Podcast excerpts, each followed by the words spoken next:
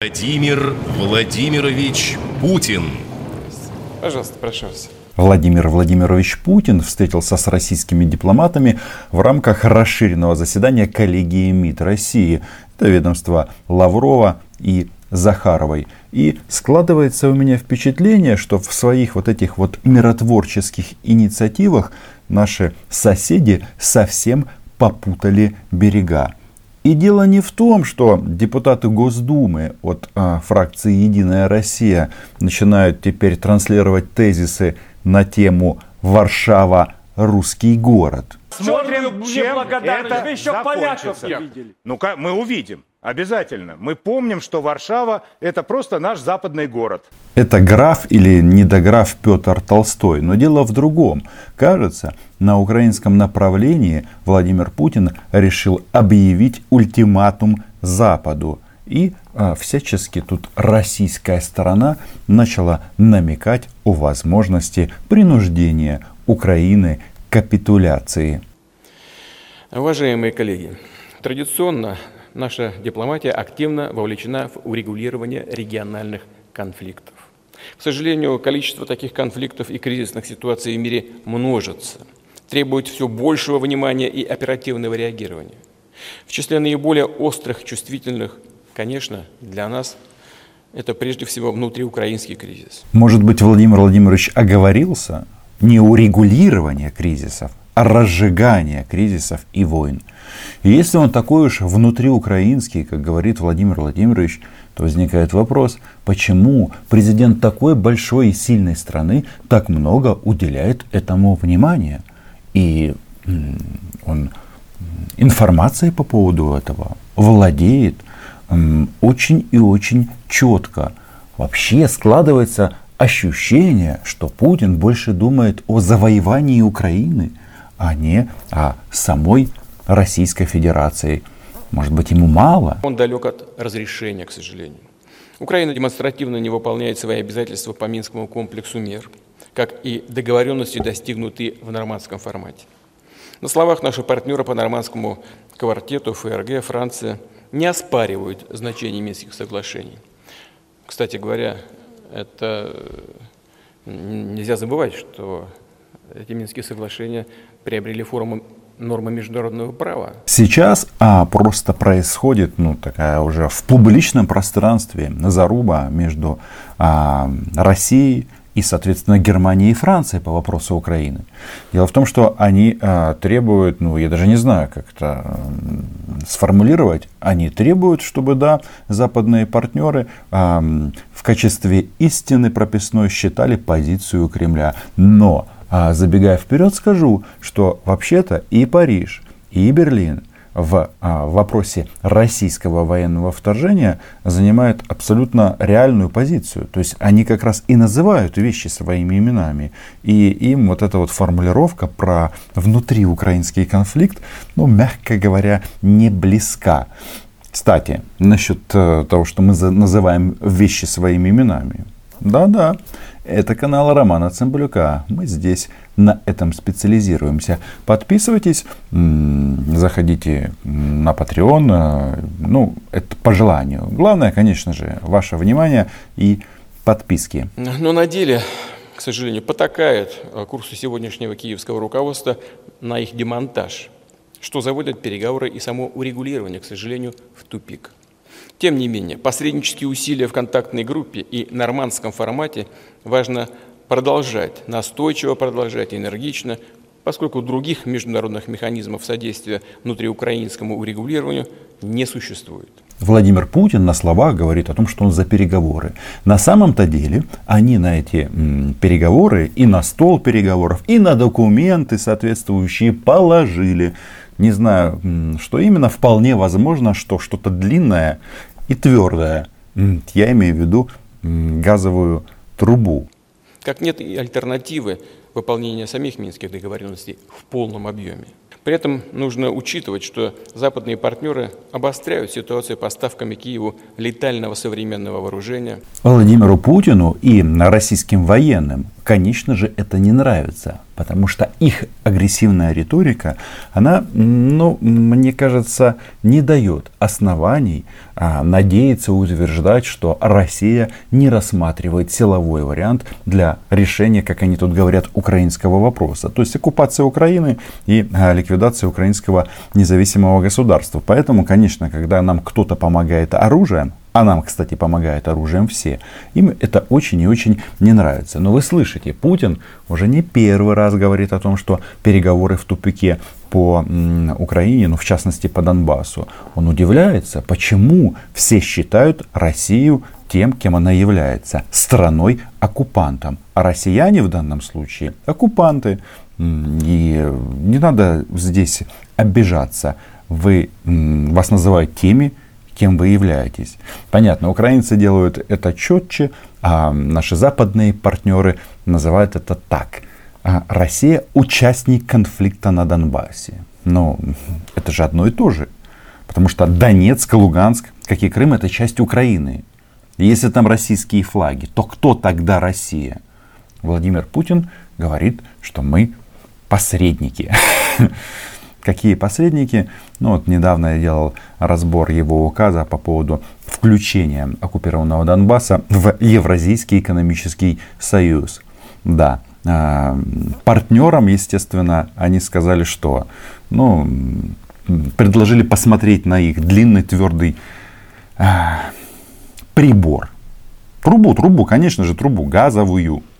Проведением провокационных военных маневров в Черном море, да и не только в Черном, и в других регионах, близких нашим границам.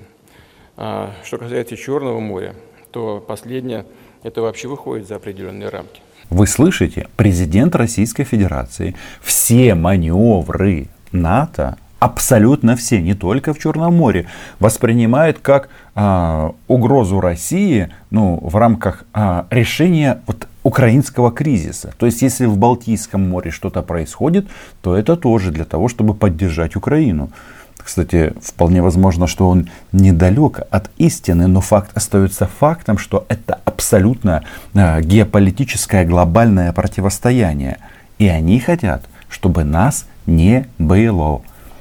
На практике чего они хотят? Они хотят, чтобы вы и ваши дети служили в Сирии, его Величеству, ну в смысле, в данном случае президенту России или в каком-нибудь другом конфликте а, и вообще отстаивали интересы России. А ваша страна была ваша. Наша страна Украина была бы а, для России примерно тем, чем является сейчас оккупированный Крым ну, на расстоянии 20 километров от нашей государственной границы летают стратегические бомбардировщики.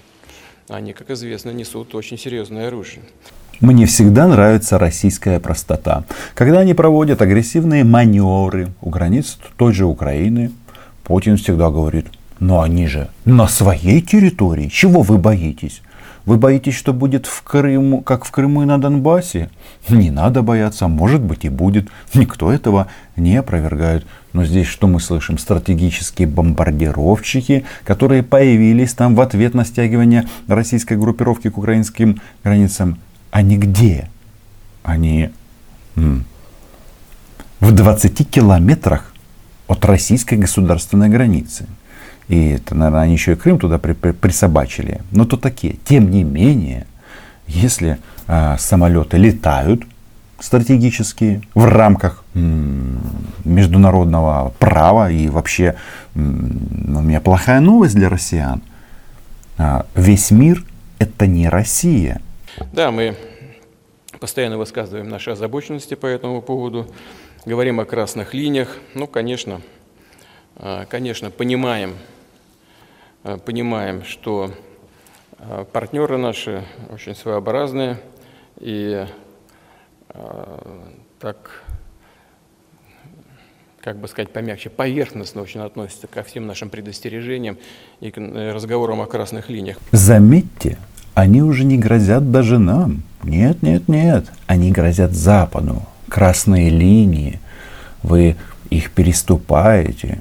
Ну, слава богу, у России есть интересная опция. Эти красные линии Россия передвигает в зависимости от того, насколько упираются партнеры. Вот мы упираемся, мы готовы себя защищать. И красную линию они не переносят в Киев, не переносят во Львов.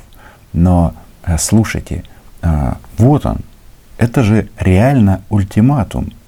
Я не знаю, такое впечатление, что дальше будут а, движения на земле. Мы хорошо помним, как происходило расширение на НАТО, на восток. Здесь очень а, представительная аудитория, профессиональная.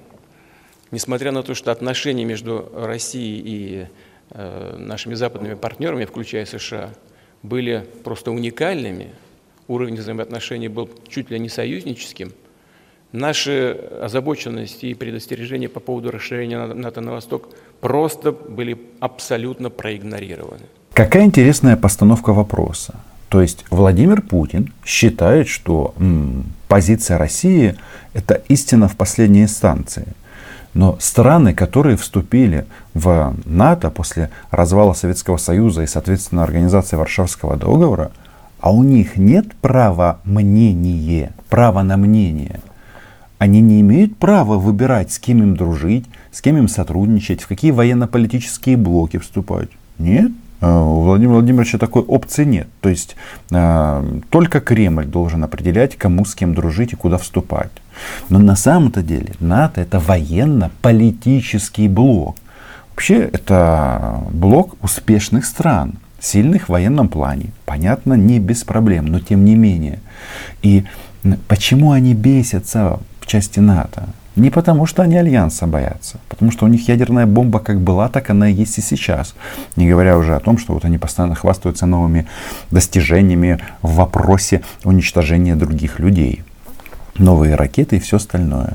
Потому что это как раз политическая составляющая, что страна, которая в НАТО, туда уже не придут зеленые человечки. Зеленые, серо-буро-малиновые или какие-то другие. Вот это не нравится Путину, ну и, соответственно, вот этим вот уважаемым товарищам. Ну и надо посмотреть несколько волн расширения. И вот теперь посмотрим, где находится военная инфраструктура блока НАТО. Прямо недалеко у нашей границы. А в Румынии и Польше просто развернуты уже системы противоракетной обороны, которые легко могут быть использованы в результате того, что там стоят пусковые установки МК-41 под э, ударные, ударные комплексы. Опять 25. То есть непонятно, Путин в состоянии защитить Россию или нет. Если в состоянии, то какая вам разница, что находится в других странах? Но это же очевидно. Тем более, еще раз, ядерную бомбу российскую никто не отменял. Но, э, тем не менее, тем не менее, вот наши предупреждения последнего времени, они все-таки дают о себе знать и производят определенный эффект. А, а, известное напряжение там все-таки возникло. Еще раз, смотрите, начал с Украины, расширение НАТО, и вот а теперь Владимир Владимирович решил нам поведать о том, как напрягается а, Запад. Хотя совсем недавно он говорил нам, что Запад не дает ему расслабиться в Украине. А он, очевидно, ну, в смысле, Владимир Владимирович, ему не нравится вот это вот напряжение. Или нет? Они же этим торгуют. Они торгуют угрозой войны. И в этой связи э, два момента здесь вижу. Во-первых, нужно, чтобы это состояние у них сохранялось как можно дольше, чтобы им в голову не пришло э, устроить нам на наших западных рубежах какой-нибудь э, ненужный нам конфликт, а нам конфликты не нужны. Очевидно, речь идет о захваченном Крыме и захваченном Донбассе. Я это воспринимаю именно так. Но смотрите, Владимир Путин перестал читать с бумажки. Эти мысли у него очень четко а, выверенные. То есть это мысли абсолютно додуманные. Он говорит, что Запад должен быть всегда а, в напряжении. И это напряжение будет создавать Российская Федерация. И чтобы напряжение спало, что надо сделать? С Украиной в частности. И второе, а, и нужно обязательно уже ставить вопрос, Сергей Викторович, надо ставить вопрос о том, чтобы э, добиваться предоставления России серьезных, э, долгосрочных гарантий обеспечения нашей безопасности на этом направлении. Потому что вот просто так существовать и постоянно думать о том, что там завтра может произойти, Россия не может. Понятно, что а, и я вот вижу, несмотря на то, что маски одеты, одеты у многих, тем не менее по глазам видно, что возникают скептические э, улыбки по поводу того, можно ли рассчитывать и надеяться на серьезность возможных договоренностей по этому направлению, имея в виду, что мы э, все-таки э, имеем дело с мягко говоря, не очень надежными партнерами. Они легко отказываются от любых прежних договоренностей. Тем не менее, тем не менее, как бы сложно это ни было, работать над этим нужно. И я прошу вас это иметь в виду. Дмитрий Сергеевич Цымбалюк, Роман, агентство «Униан». Вчера президент России поставил э, Сергею Лаврову задачу добиваться предоставления России серьезных гарантий безопасности на западном направлении. Вы могли бы объяснить, что имеется в виду, каких гарантий и чего боится российское государство? Э, президент Путин вчера э, напоминал наше достаточно недавнее прошлое, э, когда Российскую Федерацию обманули. Я говорю простым человеческим языком. России пообещали, что НАТО не будет идти дальше на восток, и потом обманули, и НАТО пошло дальше на восток. Сейчас очень похожий сценарий наблюдается. Мы видим э, дрейф военной инфраструктуры НАТО на восток. Мы видим э, стремительный процесс вооружения Украины со стороны натовских государств э, и так далее, и так далее. Провокационные действия НАТО. И, конечно, это все вынуждает Россию отвечать. Вынуждает Россию принимать меры по защите и обеспечению своих интересов и своей безопасности. Э, это постоянный процесс, и он, он э, напрягает всю систему и архитектуру безопасности на европейском континенте. И альтернативой этому является как раз переговоры о создании системы гарантий безопасности. Вот о чем говорил президент и что он инициировал э, и поручил вчера э, российской дипломатии. Э, такая система э, гарантии безопасности, она, э, собственно, сможет действительно успокоить э, ситуацию и сделать так, чтобы страны чувствовали себя э, более надежно. И я правильно вас понял, что одна из гарантий это заявление не вступления Украины в НАТО? А, эм, дело в том, что Украина это суверенное государство это, Украина это суверенное государство, и э, в отличие от других стран, мы все-таки э, не вмешиваемся, не вмешиваемся во внутреннее дело э, других государств.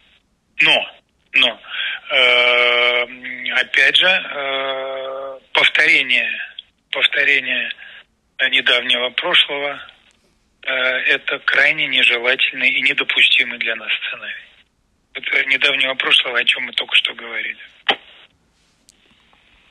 Да, Дмитрий Сергеевич, вот Столтенберг э, буквально только что заявил, что Россия продолжает э, массивное э, накапливание военных сил на, соответственно, границах там, с Украиной.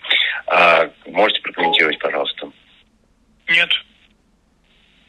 Не видел этого. Не накапливает. А, вы не видели заявления? Не видел этого заявления. Вступать в дискуссию не буду на тему, чего стоит подпись президента России. Там все эти Будапештские меморандумы, что там еще, большой договор о дружбе. В общем, документы, которые гарантировали суверенитет и территориальную целостность Украины. Да, а российское руководство имени Владимира Путина и он лично, они это все попрали и выкинули в унитаз, а может быть в, в, в урну. Но Лаврову поставлена задача добиваться гарантий безопасности для России. Оказывается, у нас э, Россия больше всех страдает. Да? Вы уверены в этом? И вот теперь, внимание, вопрос. О чем он может говорить в данном контексте? Конечно же, отдайте нам Украину. По-хорошему или хуже будет. Но у меня здесь плохая новость для Владимира Владимировича. Запад и поддержка Запада это важно. Но мы, украинцы, Россию как государство, как страну-агрессор, презираем. Ну, это правда. Потому что нам тут рассказывают, что мы что-то должны по факту своего существования. Блин, тут нет а, места для компромисса. Вот эти вот гарантии это что? Не вступление Украины в НАТО, а, прекращение евроатлантической интеграции, прекращение военной помощи. Вообще, короче, оставьте Украину на растерзание. Конечно, все зависит в первую очередь от нас. Но а западным партнерам хочется сказать следующее. Ведь эта логика, она очень проста. Вы, а, если кто-то там, а, надышавшись газовых долларов и евро, думает, да ладно, бог с ней, с этой Украиной. Ну, Россия, большой рынок, там, бабки все остальное. Дело в том, что следующими, в случае чего, они придут за вами. Ну, скорее всего, нет, не скорее всего, этого точно не будет, потому что мы точно отстоим себя. Подписывайтесь на мой YouTube канал, лайки, репосты. Спасибо патронам, патронессам. Чао.